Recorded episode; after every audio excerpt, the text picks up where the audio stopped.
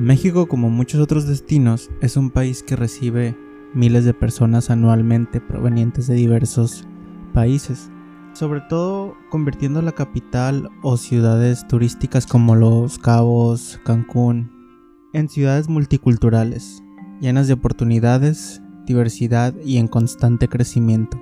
Sin embargo, el venir de otro país o emigrar a vivir a otro país trae consigo consecuencias a considerar que podrían ser positivas o podrían ser negativas, y dependiendo de cómo se afronten las diversas situaciones, si bien es cierto, se conoce que el inmigrar implica esfuerzo, cambios, retos y posiblemente obstáculos, los cuales colaboran con el estrés crónico del inmigrante, también conocido como síndrome de Ulises.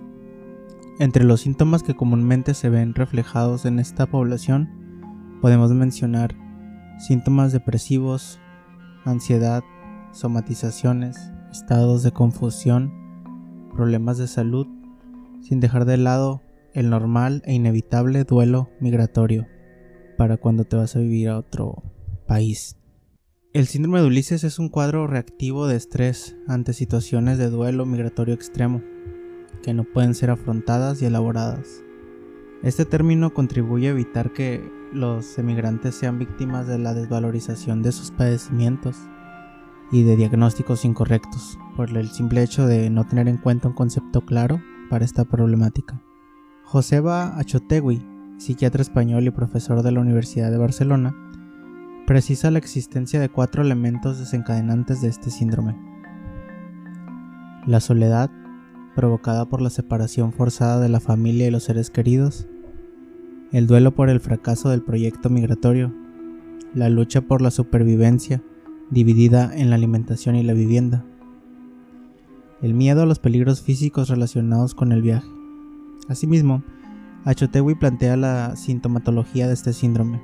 Tristeza, llanto, baja autoestima, culpa, pérdida de interés e ideas de muerte nerviosismo, tensión y preocupación excesiva, cefalias y fatiga, alteración en la memoria, en la atención y estados de confusión. Entendiendo ahora un poco la teoría, vamos a la práctica.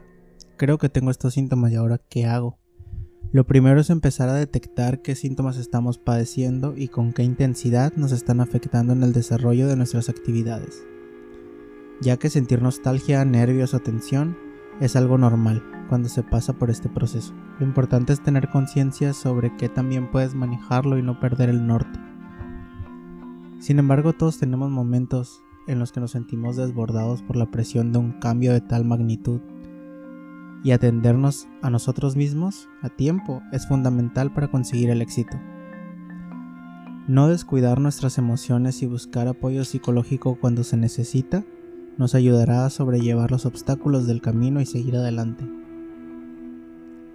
Una vez iniciado el proceso de inmigración, incluso antes de salir del país de origen, hay miles de interrogantes e incertidumbres que te atacan. En lo personal, podría decir que se empieza a tener síntomas que hasta por el mismo estrés de la migración empezamos a normalizar. Y poco a poco, sin darnos cuenta, van interfiriendo en nuestro estado de ánimo, nuestro desempeño e inclusive en nuestra salud. Sin caer en un positivismo excesivo o fantasioso, puedo afirmar desde la experiencia que la forma en que veamos las diversas situaciones es crucial para afrontarlas. Tratar siempre, en la medida de lo posible, ver el vaso medio lleno y no medio vacío, agradecer por lo que se tiene sin tanto pensar en lo que se tuvo, y fijar la mente hacia objetivos a corto y largo plazo. Es momento de que te des una oportunidad para palpar tus sueños. Si bien sabemos, integramos a una sociedad que requiere cambios en cuanto a normas, tradiciones, lengua y cultura, por lo que es necesario empezar a vivir este nuevo estilo de vida y conocer más a fondo la sociedad en la cual estamos incorporándonos. Empezar a compartir y disfrutar de la diversidad y no verla como un despojo de tu esencia cultural, sino como un agregado más a la experiencia de vida. Emigrar es un proceso complicado e individual de cada persona, sin embargo, en todos los casos, independientemente de las circunstancias, el contacto frecuente con la familia, amigos y seres queridos siempre será un apoyo fundamental, así como también darnos tiempo a nosotros mismos para adaptarnos y en caso tal de sentir que nos desbordan las emociones y necesitamos mayores herramientas para recorrer el camino. Siempre están ahí los psicólogos para acompañarte de la mano. No tengas miedo, la vida es ahora.